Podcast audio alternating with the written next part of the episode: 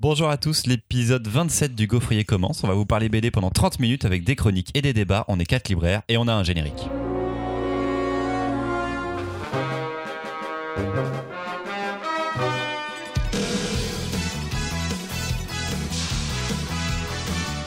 Au programme dans cet épisode, des cow-boys des temps modernes dans Seuls sont les indomptés. Une tavernière en détresse dans Le Royaume et la sublime monotonie de la routine des flics de Baltimore avec Homicide. Je suis Christopher et avec moi pour batailler aujourd'hui les mêmes fifous que d'habitude, Marion, Louise et Mimoun. Coucou Salut. Et salut C'est nos petites mains qui font ce podcast toutes seules, alors s'il vous plaît, n'hésitez pas à le partager sur votre mur Facebook, dans votre fil Twitter ou dans votre story Instagram. On est présent sur tous ces réseaux sociaux et on y poste aussi des images de futures sélections et des visuels cool à montrer à vos amis. On va faire la première chronique une fois que Louise aura bu son thé avec ses pieds, référence à l'épisode. Mes pouces opposables de pied C'est Seuls sont les indomptés. Du livre initial Seuls sont les indomptés découle un film puis une bande dessinée. Il fallait bien ces deux supports pour rendre un hommage total et mérité à ce très grand monsieur qui est Édouard Abbey, auteur insoumis et incontesté de l'Ouest américain. Il aura passé toute sa vie à défendre le désert et aurait été un des pionniers de la prise de conscience écologique en littérature. Tout est beau chez Édouard Abbey, les paysages, la violence, la lutte et la chute. Il en est exactement de même avec sa adaptation de Max de Radigues et d'Hugo Piété. Choisir aujourd'hui d'adapter ce texte en bande dessinée résonne peut-être encore plus furieusement à notre époque. Oubliez le western à la Blueberry, même si ça peut avoir son charme, ou la version Undertaker. Il s'agit ici d'un western libertaire hors du temps, d'un homme qui s'entête à ne pas vouloir vivre dans son époque, qui refuse toute cette modernité galopante. Non pas façon c'était mieux avant, mais façon laissez-moi vivre librement et simplement. C'est un cri de rage nonchalant, silencieux, implacable. La prouesse des auteurs est d'avoir retranscrit à la perfection cette toile de fond du désert américain, cette nature que l'on aimerait immaculée, du moins celle que notre héros voudrait, et la réalité, celle qui se fait grignoter petit à petit par les hommes. Un paysage magnifique, un feu de camp, des faillots, un cheval, et pourtant, la case d'après, un avion de chasse survole tout cela dans un bruit que l'on imagine assourdissant. De grandes étendues infinies, des barbelés démilitent l'espace. Une vaste vallée, une autoroute la traverse. Peu de dialogue dans cette première partie et en même temps, tout est déjà quasiment dit. La lenteur des séquences place le lecteur en témoin passif de tout ce qui a déjà abîmé ce désert. Notre héros ne revient à la civilisation que pour porter secours à son ami Paul, incarcéré pour avoir refusé sa conscription au Vietnam. Il repartira seul, son ami ne voulant pas s'évader. S'en suivra une course-poursuite et une traque d'une ampleur démesurée et impitoyable contre lui, jusqu'à une acmé finale, brutale et sans appel. Nul ne peut impunément entraver la marche de l'ordre et du progrès. Une BD qui, comme le livre, vous donnera furieusement envie de hurler. J'ai pas fini. Ok. No, no. No. Je terminerai ma chronique par quelques mots d'Édouard Abbey écrits en 1967. L'été prochain, ne sautez pas dans votre voiture pour filer vers le pays des canyons dans l'espoir de voir par vous-même certaines choses que j'ai évoquées dans ces pages. Tout d'abord, vous ne verrez rien du tout en voiture. Vous devrez sortir de votre foutu engin et marcher ou, mieux encore, ramper à quatre pattes sur le grès, à travers les buissons épineux, entre les cactus. Lorsque vous commencerez à laisser des traces de sang derrière vous, vous verrez quelque chose. Peut-être ou peut-être pas. Ensuite, la plupart des choses dont je parle ici ont déjà disparu ou sont en train de disparaître rapidement. Ce livre n'est pas un guide de voyage, c'est une élégie, un tombeau. Ce que vous tenez entre vos mains est une stèle, une foutue dalle de roc. Ne vous la faites pas tomber sur les pieds, lancez-la contre quelque chose de grand, fait de verre et d'acier. Qu'avez-vous à perdre? C'est long comme citation, mais c'est beau. hein. Ah, c'est beau quand même. La BD est disponible chez Sarbacane. Marion. Eh ben, euh, merci parce que je suis dans une sévère euh, période western. C'était un- une chouette expérience de lecture, vraiment très intéressante parce que il y a un truc dans le rythme, dans la manière dont est raconté cet épisode, qui sequence en permanence euh, cette traversée du désert et ce cow-boy comme on en a déjà vu. Vous le verrez, il y a un protagoniste qui apparaît assez rapidement au début du récit et dont on met du temps à comprendre ce qu'il vient faire là. J'ai trouvé ça redoutable. C'est une fin absolument folle. Dingue. Vraiment. Dingo. Dingo. J'ai euh, j'ai beaucoup aimé cette découverte parce que pour le coup, ça m'a donné envie de tout lire de cet auteur. Il faut Je tout ne lire. connais pas. Il faut tout lire de cet auteur. Mimoun. Eh bien, je ne connais ni le roman ni le film. Ah, putain, merci, moi non plus, j'ai pas ça. Ah non, mais les mecs, quand débile. non, non, je connais pas. Oh je là connaissais l'existence du film. Et voilà, mais Alors, tous les livres- que le roman est chez zéro Gallmeister. culture. Voilà, merci. tous- les livres sont disponibles aux très bonnes éditions Gallmeister. J'imagine bien que c'était chez Gallmeister, ça je m'en doutais. Euh, moi, c'est un, un livre que j'ai beaucoup aimé. Euh, je trouve que la séquence, la manière de, de traduire ça par la séquence de bande dessinée fonctionne vachement bien. Il y a ces anachronismes réguliers euh, qui sont hyper intéressants. En fait, c'est un récit de fin d'une époque d'une certaine manière. On a un premier personnage qui vit euh, une idée de liberté euh, comme euh, on pouvait la vivre peut-être 40 ans ou 100 ans plus tôt aux États-Unis. En tout cas, c'est une idée de, de liberté très américaine qui va essayer de sauver un autre personnage qui vit aussi une autre idée de liberté, une idée libertaire, plus, je devrais dire, plus politisée, plus politique. Et on voit en fait, c'est. Ben, alors que le monde est en train de changer, les, les États-Unis, l'Amérique est en train de changer, on est en 1948, euh, que les, on est obligé d'avoir des papiers, on est obligé d'avoir une maison, une adresse. Euh, bah, ces deux personnages, et surtout le, le- le pays en train de devenir l'Amérique qu'on connaît aujourd'hui, bah, ces deux personnages euh, font des choix qui sont pas les choix de leur époque, ils vont dans leur sens à eux, mais on voit qu'ils vont être écrasés par le monde qui, qui avance. quoi. J'ai trouvé ça très très fort. Hugo Piette, moi je dirais plutôt que Ah Hugo ouais. Pietté. J'avais envie Mais- de. Euh. Hugo Piette a fait un gros gros boulot. Euh, je trouve ça très beau. Euh, Max de Radigues à l'adaptation euh, est aussi très intéressant. Max de Radigues qu'on connaît aussi pour des BD bah, chez l'employé du mois, euh, chez Casterman et euh, pour ado chez Sarbacane. Vraiment une bonne bande dessinée de la rentrée. Ouais.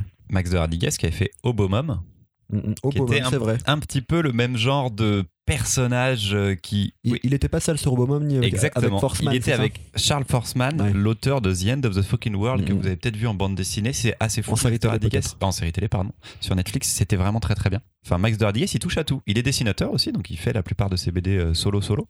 Mais euh, là, il était avec euh, Charles Forceman. Je trouve que le monde est petit, c'est euh, c'est plutôt rigolo. Il y a 12 ans, Hugo Piette sortait sa première BD chez Sarbacane déjà. Et c'était un western humoristique. C'était il y a 12 ans. Et là, il revient chez Sarbacane. Il a fait d'autres albums depuis, pas que chez Sarbacane. Donc je trouve ça, la boucle euh, se boucle un petit peu encore avec cet album-là. Moi, je l'ai bien aimé. Marion, je crois que tu l'avais mis dans ta liste aussi de choses que tu m'as proposées. Tout à fait. C'est un album que, vu les thématiques et comment c'est traité, j'étais pratiquement sûr que tu allais le prendre. Enfin, en tout cas, c'était dans ta, dans, ta, dans, ta- dans ta- dans ta sphère, quoi. Et je voulais bien voir comment Louise allait le allait l'aborder aussi. Et je savais pas si ça allait, que ça allait autant te plaire tu vois. Mais c'est un truc de fou. mais c'est très très bien. J'ai vraiment beaucoup aimé. Je ferai un petit parallèle avec le premier Rambo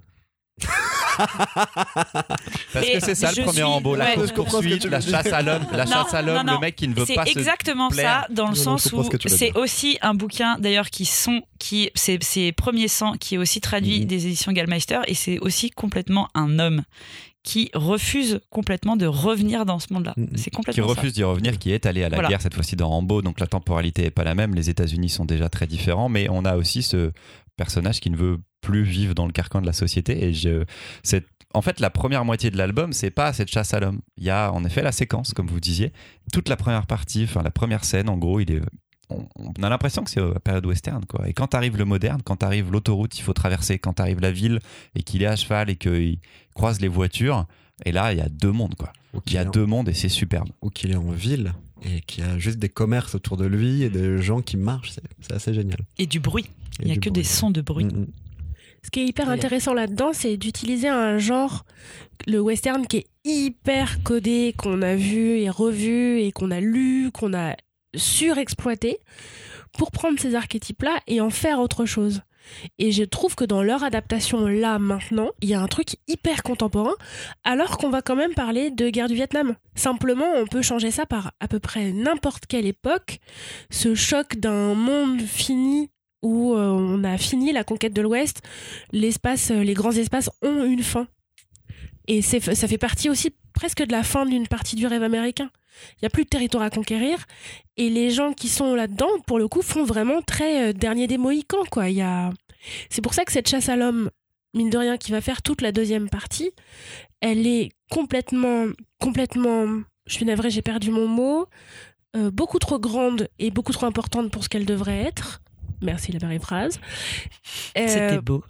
j'ai quand même pas le mot que je cherchais. Démesuré. Merci. Ah, bien sûr, bien Voilà. sûr. En une brique, euh, démesurée, elle a trouvé tout de suite. Démesuré. Merci Louise.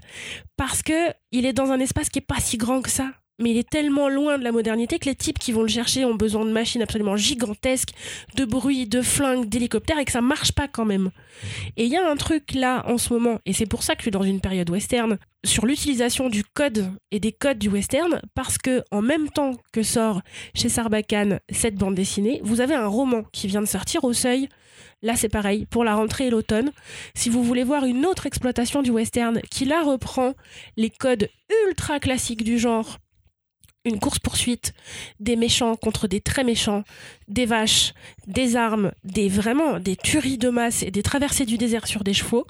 Je vous conseille d'aller regarder le premier roman de Raël Del Bianco au seuil qui s'appelle À sang perdu, qui ressemble exactement à un film de western qu'on a pu tourner dans les années 60. Simplement là, on est aujourd'hui, on va parler gang, on va parler drogue et vraiment euh, des armes qui font très très mal et qui font du sang partout. Et c'est presque la démarche tout à fait opposée à ce qui vient de se passer dans cet album. On prend le code, on va le tirer dans le genre, mais là, il n'y a pas d'anachronisme. Quelqu'un veut rajouter quelque chose? Non, si, lisez Edouard Abbé. Parce que tout ce qu'il a dit, euh, Alors, comment. c'est ce que je euh, disais. Édouard Abbé Edouard Abbé. Ok. Son- le- le- le- la citation que j'ai dit tout à l'heure est tirée d'un de ses bouquins qui est les plus connus, qui s'appelle Désert solitaire, et qui est absolument C'est sur la fantastique. masturbation? Pas du tout. D'accord. Mais quel con. Tu devrais te couper, franchement. Me- Moto transitionne vers mes futures chroniques, après je garde la parole. Allez, c'est mon tour. Chronique numéro 2, le royaume. Eh salut Cuicui, cuicui Cuicui, cuicui, cuicui Cuicui, cuicui, Oh là Attends toi, viens donc avec moi. Cuicui, cuicui Tiens, mange un peu du buisson là. Cuicui, crunch, cuicui, crunch, cuicui, crunch, cuicui, crunch, cuicui, crunch. Alors? Ah bah alors ça chatouille ton truc là Ah Oh bordel, je parle humain Bienvenue dans le royaume, l'ami. Le pays où les reines sont acariâtres, où les chevaliers ne sont pas tous servants, où le roi est frivole et où les oiseaux aiment zioter par les fenêtres pour commérer les derniers potins de la fourbe ville. Ça a l'air tranquille ici, je peux m'installer? Bien sûr, reste autant que tu veux, je te fais visiter. Je te suis. Alors là, c'est où tout se passe, c'est la taverne de Blanche. Blanche, elle est trop cool, mais c'est une poissarde. Ça fait six tomes qu'elle se fout dans des embrouilles pas possibles. Tout a commencé alors que le roi et elle fricotaient en cachette et que ça a failli finir en guerre civile. Mais ça, c'était l'histoire de la série précédente. Là, on est dans une histoire complète et tu peux carrément commencer à suivre l'histoire maintenant. Ah oui, j'ai cru que j'allais être perdu là. Il y a plein d'autres persos en plus là qui arrivent. Oui, mais t'inquiète, t'as le gentil soldat un peu bonnet. Tu vas l'adorer. Là, il est bien ciblé par une nouvelle recrue qu'il a dans l'œil. Il y a moyen qu'il s'amourache les deux. Après, t'as le roi, toujours bien filou et bien fifou. Il est trop drôle. Alors que sa femme, par contre, elle a pas la blague dans le sang. hein. Elle prépare toujours des mauvais coups. Bon bah tout va bien alors dans ton histoire. Sacre non. T'inquiète, y a de quoi faire. On a une mystérieuse enfant abandonnée depuis des années, on sait pas ce qu'elle est devenue. La taverne de Blanche va pas tarder à réouvrir. Il y a un mariage arrangé qui va être célébré, et si ça se passe comme dans les tomes précédents du royaume, il y a moyen que ça dégénère d'une seconde à l'autre. Trop cool, je vais rester alors. On fait quoi en attendant? Viens, je vais te montrer, notre truc c'est d'insulter les passants. Mais c'est pas très cool ça euh, pour les enfants qui vont nous lire. T'inquiète, Henriette, les gamins ils adorent quand on les charrie. C'est trop cool nos aventures. Tu peux avoir 9 ou 99 ans, tu vas taper les plumes par terre avec nous. Merci qui? Merci Benoît Ferromont et les éditions Depuis pour cet album jeunesse, mais pas que, dont je veux avoir vos avis, euh, les copains. Alors pas sur mon interprétation. On a dit que quand il y avait deux voix, maintenant on incluait. D'accord, ben, je vais vous écrire, mais c'est-à-dire que j'ai écrit ma chronique. euh, Il faut l'écrire vraiment plus tôt. Ouais, faut l'écrire Ouais, voilà. plus tôt quoi. Non, mais on, on sait. Attention teaser, Mimoun n'a pas de chronique. Il n'a rien d'écrit, on va bien rire sur la photo, j'aurais dû le dire en intro. Oh là là. Bah Mimoun, tiens. Boum Et donc, le royaume de Blanche-Fleur. c'est- Oui, de Blanche Fleur, C'est pardon. son titre complet. C'est ça, septième tome, enfin, septième tome. Le, le Royaume, c'est une série, donc il y a eu six tomes. Pendant des années, on a attendu le septième. Et sort le Royaume de Mais Blanche-Fleur. t'as pas compris, c'est ce que j'ai fait dire à un des oiseaux là en fait à un moment. Attends une chose, je Ah, pardon. continue. Le Royaume de Blanche-Fleur, si vous n'avez jamais lu Le Royaume, ça marche quand même. Euh, et si vous avez lu Le Royaume, ce qui est génial, c'est que ça répond à plein de questions qu'on se posait. Moi, Le Royaume, c'est une série que j'adore, euh, où je me marre vraiment à chaque fois, dans tous les tomes que j'ai lus. Euh, J'avais hâte qu'il y ait une suite. À chaque fois que je le mets entre les mains de gamins, parce que moi, je l'ai offert à ma nièce, euh, je le conseille euh, en Cette boutique. nièce est partout. Ah oui, Elle, lit l'atelier des sorciers, elle lit tout. Elle est tout, géniale, cette nièce. Euh, je vais pas dire son nom, mais je t'adore. Mais on pense kiffe, à elle On elle pense à elle. Et je disais donc, à chaque fois que je le conseille aussi en boutique, j'ai régulièrement des parents qui me disent Mais mon enfant est mort de rire le soir en lisant ça. Donc ça marche très très bien. Et là, le retour, il m'a fait encore plus plaisir parce que c'est putain de beau. C'est encore plus beau que les tomes précédents. Euh, Il y a des planches qui sont vraiment magnifiques. Il y a des compositions, il y, a des- y a des détails dans les cases parfois. Quand on est dans l'atelier de la sorcière. Enfin, il y a des choses qui sont juste géniales. Alors, j'étais content de lire ça comme une histoire complète. J'étais content de le lire comme une euh, conclusion. Euh, et j'espère que ça va faire découvrir le royaume. Ah, il y a autre chose, l'objet. Euh, l'objet est magnifique. Les éditions du Puy ont fait gaffe à faire un très beau livre. Bien édité, plus épais que, que les autres tomes. Clairement, c'est un bel écrin pour finir cette série. Oui, d'habitude c'est du 48 pages quoi à peu Oui, près, et là on a plus de 100 pages je pense. Ouais. Et il est plus grand en plus, donc ça il est plus du... grand, il y a un vernis sélectif, il y a qui des, va peut-être l'éloigner un peu des enfants, des plus jeunes à qui on Ça aurait fera un pu beau cadeau lire. pour Noël. Mais ça fait un très beau cadeau pour Noël. Pour Noël, ouais, clairement. Mais voilà, j'espère que ça va faire découvrir à plein de gens cette série qui ne la connaissaient pas encore. Ça fait une conclusion et j'ai l'impression qu'il peut quand même en faire d'autres derrière. Simplement, elle est peut-être plus tavernière à la fin. Je, je pense qu'il passera à autre chose. Hmm. Mais Louise, Oui, moi j'avais jamais lu euh, Les Royaumes. jamais lu. J'avais jamais lu Les Royaumes. Voilà, donc c'est une découverte pour moi. J'ai trouvé ça chouette et cool. Effectivement, au niveau du dessin, je trouve ça très très cool. Ça fait une, euh, ça met une bonne ambiance. Après, je suis pas hyper convaincue. Enfin, je partage pas votre enthousiasme forcément sur l'album parce que moi j'ai trouvé que c'était hyper classique. Alors oui, effectivement, il y a des oiseaux euh, et ils, m'ont- et ils font bien marrer les oiseaux. Merci. Voilà. Le, le ressort comique euh, de, de l'album tient vraiment dans l'apparition de ces deux oiseaux. Mais je trouvais les personnages tous un petit peu euh, caricaturaux. Euh, C'est un peu con, ouais. Bah, ils sont tous un peu cons. Puis alors, les meufs, elles en prennent quand même sacrément pour leur gueule, quoi. Je veux dire, entre euh, la reine euh, qui est cariate, mais en même temps, euh, son mari, a priori, passe sa nuit au bordel. Ouais. Si j'ai bien compris. Donc, Ouais. bon, il y a peut-être des raisons d'être acariâtre. Euh, L'autre euh, qui est euh, au final fourbe, sa pote, enfin, les dames de cour qui sont vilaines. Oui, Marion, Le- tu as levé la main pour te moucher, on s'en est foutu. Ah oui, ah oui, si voilà. vous avez ouais. entendu de la moucherie, bah, c'était Marion. C'était Marion. Non. Marion, elle est malade depuis deux semaines. Elle en peut plus, Elle est au bout de sa life. Je, j'ai, j'ai, voilà. Il y a eu trois tentatives de prise de parole de de Marion. Marion. Elle a plus la force. Vas-y Marion. Non, non, mais fini, c'est très intéressant. Et voilà, je me dis que c'est, c'est sympa, c'est chouette à lire, mais euh, il y a vraiment des moments que je trouve hyper, euh, hyper méchants et salauds quoi. En fait, je sais pas comment. En fait, il y a qui... Caustique, ironique. Ouais, mais il y a que les meufs qui prennent cher là. Je suis désolée. Hmm. Si. Mais non, là par contre, je crie. Non, Tu parce cries que non. les personnages, les seuls qui sont pas, les seuls qui son sont épargnés, c'est les oiseaux. Ah oui, Non, mais par contre, vraiment, les types, ils sont ou très cons, très con. parce que les benets, ils sont quand même très très benets. Ils sont très benets. Ils sont pas charmants, ils sont benets. Ou des espèces de vils traîtres torves, mais pas bien bien malins non plus.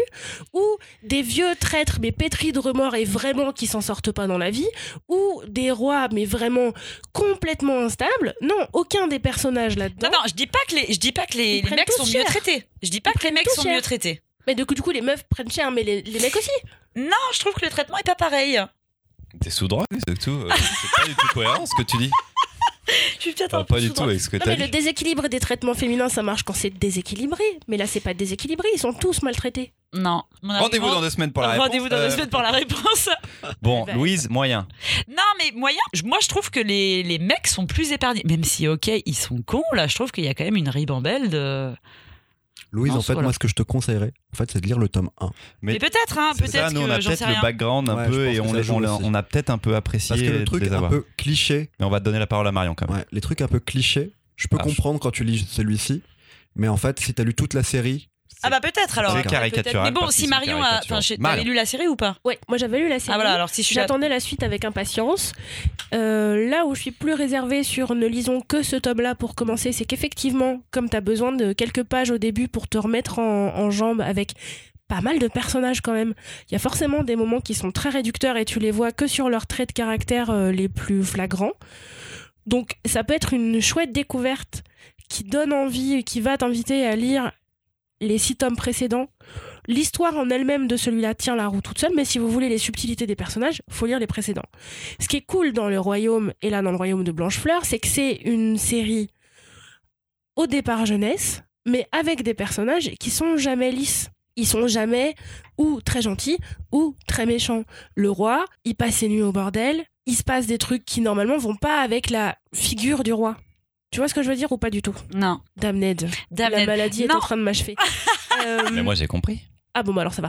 Et mais donc lis les tomes précédents, tu verras que les personnages sont moins caricaturaux. C'est comme si c'est comme quand tu arrives dans une pièce et que tu arrives en plein milieu d'une engueulade. Il y a quelqu'un qui te fait un résumé des épisodes précédents et là tu te retrouves ouais. à vouloir prendre parti dans ce qui se passe ou avoir un avis sur la question alors qu'il te manque quand même toutes les pré-engueulades d'avant. Et dans ce tome-là, c'est ça. Ouais, Ce mais qui est- ces engueulades, elles sont jouissives. Là, je trouve que Elles ça sont- fonctionne Ah tout non, mais seul quand même. Ces engueulades sont hyper cool. Moi, je trouve ce tome et cette histoire complète qui est hyper chouette. Il y a une conclusion à un cycle qui est hyper cool.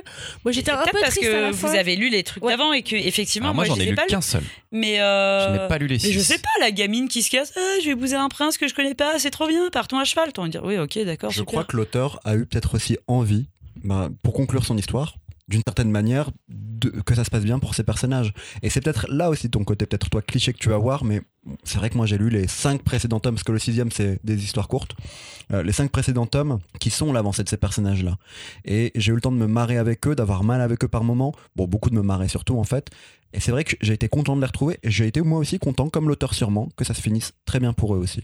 Mais j'avoue que je conseille plutôt, quand, quand je conseille en boutique le Royaume et le Royaume de Blancheur, je conseille plutôt de commencer par le tome 1 que par le Royaume de Blancheur. Mais le dernier est graphiquement tellement au-dessus. Il- Enfin, maintenant, le premier En tome du Royaume, il doit avoir 10 ans, je pense, un truc comme ça. hein. Plus, je Benoît hein. Fréromont, c'est un Ah, auteur plus qui que fait 10 pas ans. mal d'autres choses, qui fait pas mal de. Il a fait une BD érotique, Gisèle et Béatrice, Ouais, je il crois. vient de l'animation, il bosse dans l'animation. Voilà. Donc il est, il est très présent sur les réseaux sociaux. Il fait beaucoup de femmes euh, un peu nues. Un peu C'est très joli quand même. Il les fait très très bien. Mais là, on est quand même sur une série jeunesse. Là, vous C'est pouvez pas le débat euh, présentement. Non, j'essayais de clore un du débat. coup, je, je comprends pas. Ce, ce, ce royaume de Blancheur, il intervient à la fin de. C'est la fin de l'histoire. C'est la fin de l'histoire. Oui. C'est- C'est le moment Oui. où le per- c'est le moment où l'auteur est en train de nous dire je vais laisser cet univers-là de côté. Tu vois, moi, je conclus Ok. toutes les histoires à côté. J'ai une histoire complète qui tient dans le tome, mais là, on va dire au revoir doucement au personnage et à la fin, ça finit bien. Parce que c'est un conte. moi ça, fait, ça fait 10 ans, enfin plus, mais j'ai découvert la série à 10 ans, que je me demande pourquoi les oiseaux parlent. Ça fait 10 ans que je me demande si euh, Anne va finir avec François,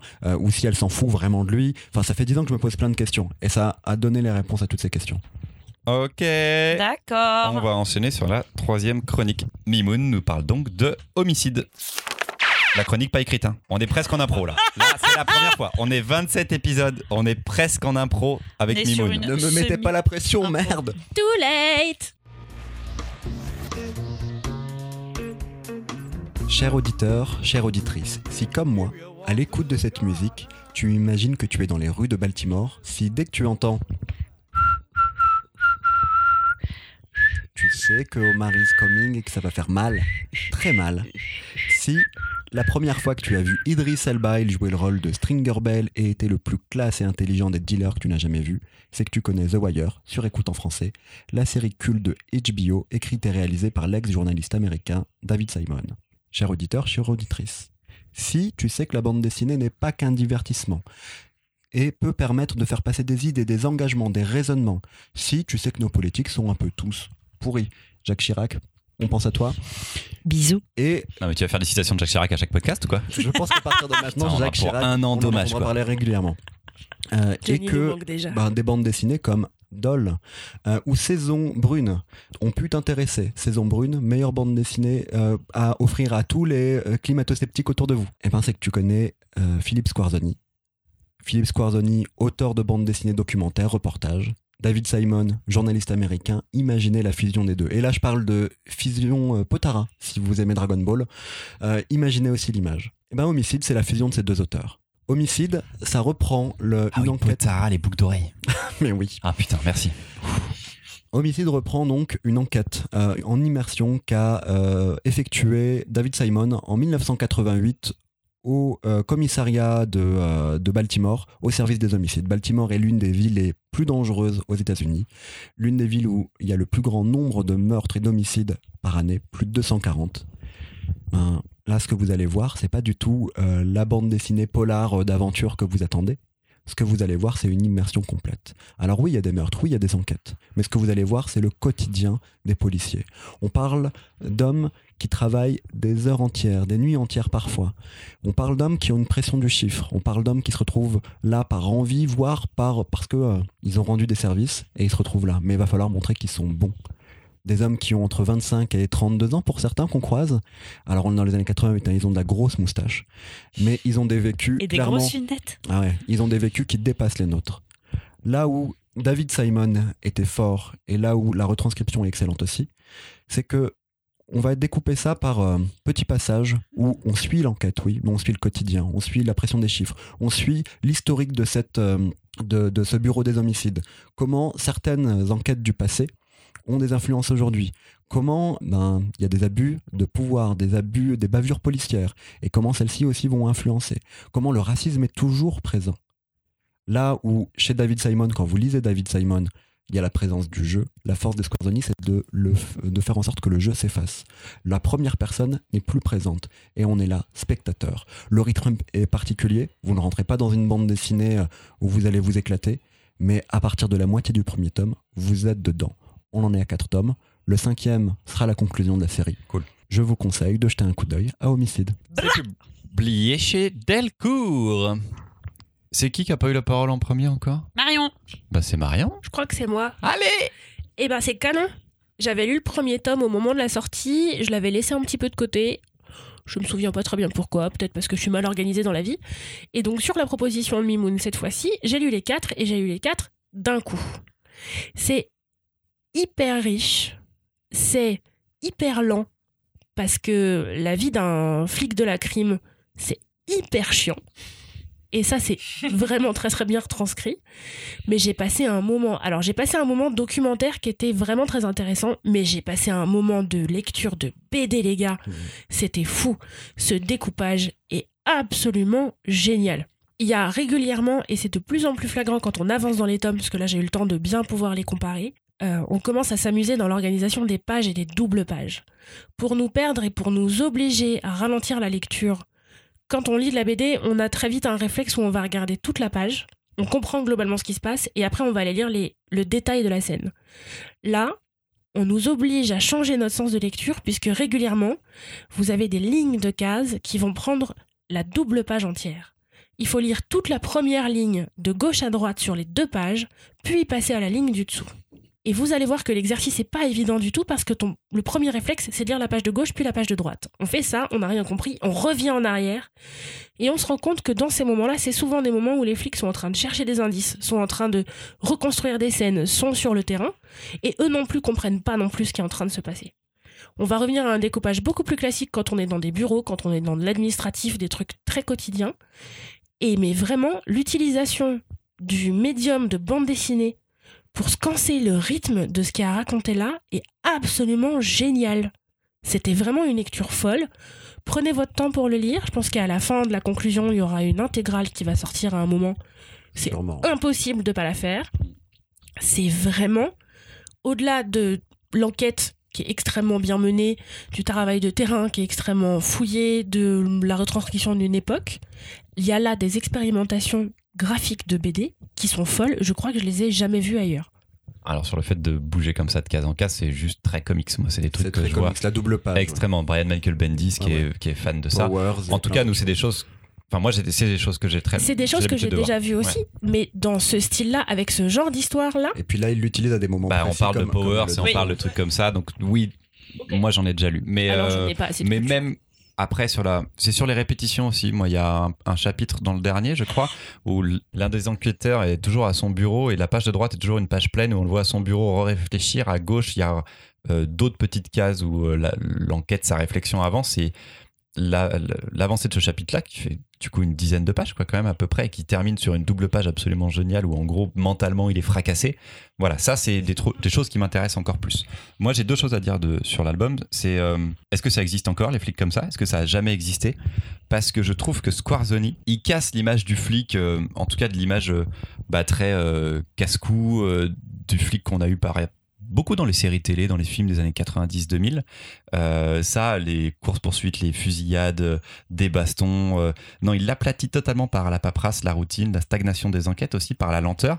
Mais d'un autre côté, je trouve qu'il sublime ces mecs-là. Il les sublime, il les rend intelligents. Certains. Il les rend. Et alors, Certains des mecs. au début, c'est sublimé, et après, on, on se rend compte qu'il y a des raclures sublimes, mais des, mais des pures raclures aussi, quoi, quand même. Mais il leur donne une intelligence surhumaine par une voix off, par ce, ce- texte qui est narratif et qui n'est pas tout le temps euh, euh, vécu, en tout cas vivant. Et c'est très rare d'avoir ça, je trouve, sur une BD. Ça te fait cette impression de documentaire, en tout cas, pendant les quatre tomes. Et la progression, on a plein de petites enquêtes et des longues enquêtes qui suivent en fil rouge et qui foutent les enquêteurs dans des états pas possibles, être bloqués. Et on est bloqué avec eux en plus sur la résolution. Le truc n'arrive pas. Il y a une gamine de 11 ans qui est violée. Cette affaire, elle continue. Elle est très, très, très, très longue. Elle n'est pas finie, surtout, je crois. à Elle la est fin du toujours pas finie. tome. Elle est toujours pas finie. Et j'avais un autre truc à dire, mais euh, ça y est, je crois que j'ai oublié. Super. Euh, Louise?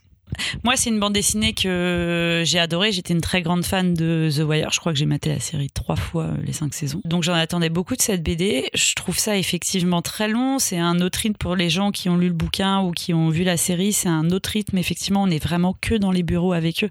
Vous serez pas du tout euh, par rapport à la série du côté des, euh, des dealers et ce genre de choses. Oui, Quasiment c'est pas. complémentaire les deux. Ouais, ouais, c'est complémentaire. C'est deux Ouais. points de vue différents. Ouais, mais là, on est quand même beaucoup chez. Enfin, là, c'est Là, on est vraiment chez les flics euh, et chez de les l'autre côté, on flics. était beaucoup plus, chez les plus. gangsters. Ça dépend. Bah, ça dépend des saisons. Ça dépend, dépend des, des saisons. La saisons. deuxième, Ouais. ouais, c'est vrai. Ça dépend des saisons. C'est excess- excessivement intéressant. Moi, j'aime beaucoup le, le- tout le côté politique qu'il y a derrière. Euh, le fait qu'on sent bien que cette hiérarchie écrase de plus en plus euh, ces policiers. Le, fasse, le fait qu'ils fassent un nombre d'heures absolument incalculable quand il vous dit que leur taux d'élucidation passe en dessous de 32, qu'ils n'y arrivent pas, que d'un coup, euh, ils se tapent une fusillade et qu'a priori, bah, une fusillade, euh, bah, ce sera pas résolu parce que dans ce, genre de quartier, personne ne dit rien. Il y a beaucoup trop peur. Et euh, sur la violence urbaine, euh, c'est vraiment assez, euh, assez exceptionnel.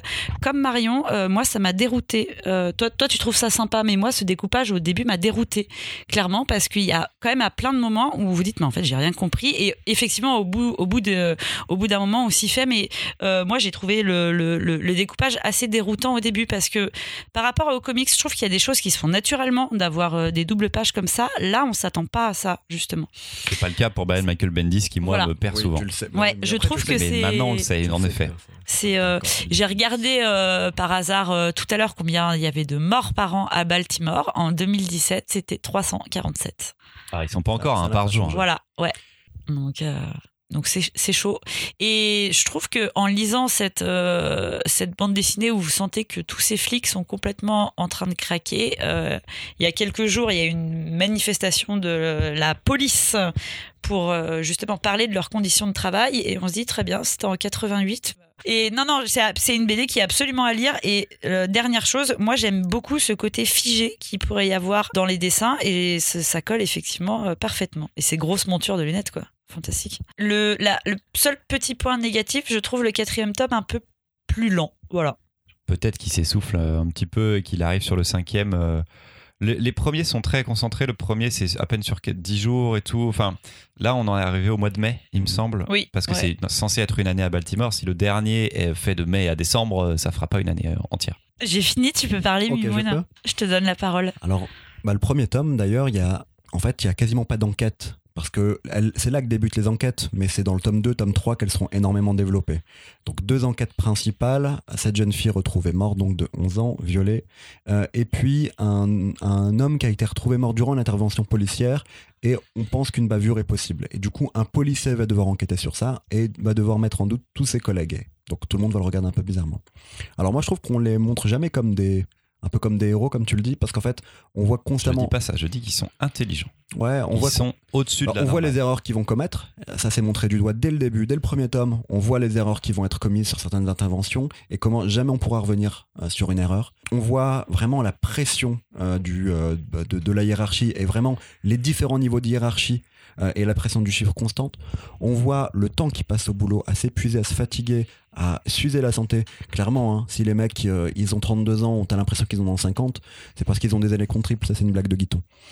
Euh, je, je crédite mes blagues. Euh, Personne ne sait qui est Guiton euh, dans, dans les oreilles des gens, là. hein. bah, Guiton se reconnaîtra. Allez, écoute. On t'aime, Guiton. Et puis, euh, autre chose sur la construction du, livre dont, parlait euh, Marion. Alors, Philippe Squarzoni, comme je le disais, c'est quelqu'un qui a fait passer des caps euh, à la bande dessinée en France sur tout ce qui est reportage et documentaire. Que ce soit Garduno en temps de guerre, Zapata en temps de paix, pardon, je, je confonds un peu les deux titres, Dole, euh, où euh, je parlais de Saison Brune, il a toujours eu un système d'invention graphique et narrative où il utilisait des métaphores filées. Et en fait, là, il peut pas le faire. Du coup, comment, le comment faire autrement? Ben, Jouer sur les cases. Et là aussi, il est hyper inventif. Je parlais dans, ma chronique, mais un peu pas, pas beaucoup en détail, mais si vous lisez ces, euh, ces longs documentaires, Euh, Dole qui parle du coup de la politique de 2000 à 2007, euh, politique de droite en France et de ses conséquences. Et du coup, on va parler aussi d'écologie. Et du coup, on passe à Saison Brune. Euh, je trouve ça toujours assez impressionnant. Je savais pas à quoi ça allait ressembler. Ça ressemble pas du tout au bouquin, au bouquin de David Simon, je trouve. En tout cas, c'est très différent. C'est une vraie bande dessinée, c'est une vraie invention. Et ça ressemble pas non plus à du Squarzoni, c'est quelque chose d'autre. Euh, moi, je conseille à tout le monde d'y jeter un coup d'œil. Peut-être de commencer en prenant deux tomes d'un coup. C'est la meilleure manière de s'y plonger, je pense. Le premier suffit très très bien. Moi, je, c'est une des meilleures séries en cours pour moi là quand même. Sur l'écriture, c'est ahurissant. On s'en prend plein la tronche sur l'écriture, sur les mots qui, qui arrivent et sur la cette gravité en fait qu'il y a dans, dans chacun de ces instants-là. C'est superbe. Est-ce que donc c'est de l'enquête policière Policière Est-ce que c'est du polar? Est-ce que c'est C'est pas vraiment du et pourtant, c'en est pas. C'est proche du documentaire quand même, mais il y a une tension, quoi. Et, c'est, et ça ne va jamais chercher la, le, le- le spectaculaire graphiquement. C'est froid, c'est, c'est réel, c'est lent, comme l'est le, le quotidien des flics là. On casse totalement l'image du flic qu'on peut avoir, je trouve, d'habitude. Parce, que, parce qu'après, c'est des enquêteurs, et oui, en effet, c'est du bureau et c'est de la papasserie. Mais c'est tellement bien raconté, c'est fou. C'est fou. Moi, c'est, c'est Ouais. du génie de pouvoir passionner comme ça. On a lu 1000 pages là presque. là. Mhm. Ouais, c'est beaucoup. Pour moi, ça a pas trop ce côté polar parce qu'on s'en fout de savoir euh, qui a buté la gamine en fait. Enfin, le, le, le- non mais le côté, oui, on, s'en fout de savoir de, de- de qui est le coupable en fait. Je veux dire, c'est pas ça qui est intéressant. Enfin, c'est pas de savoir. pas le but de la bande Voilà, c'est pas le but de la bande dessinée, c'est pas de vous dire ah bah c'était euh, le colonel Moutarde. Voilà, c'était pas ça. quoi. Fin des chroniques. Fin de Marion est décédée. Marion va. Merci à tous de nous avoir écoutés. Si l'épisode vous a plu, n'hésitez pas à le partager sur Facebook, sur Twitter, dans les stories Instagram, dans votre fil Instagram, peu importe. On a des visuels plutôt pas moches sur lesquels vous pouvez réagir. Taguez vos potes, montrez le podcast, notez-le sur iTunes, on est aussi sur Spotify. Bref, on est partout. Allez, à dans deux semaines. Bisous. Salut.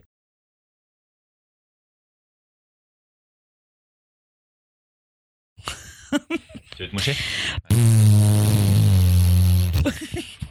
Montre tes glaires.